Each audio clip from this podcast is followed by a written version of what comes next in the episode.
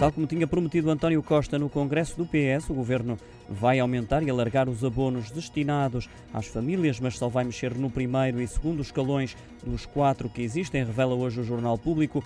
O objetivo passa por incentivar a natalidade e para combater a situação de crianças pobres ou em risco de pobreza. O primeiro escalão abrange aqueles que vivem numa situação de pobreza extrema. No escalão seguinte estão as famílias que se encontram numa situação de pobreza. Ao todo, a medida anunciada pelo primeiro Primeiro-Ministro pretende chegar a um milhão de crianças. António Costa revelou que nos próximos dois anos estes apoios vão chegar aos 100 euros, embora não tenha quantificado o número de crianças abrangidas. Segundo as contas do Jornal Público, na edição de hoje, o cenário de pobreza ou pobreza extrema afeta hoje cerca de 430 mil crianças em Portugal.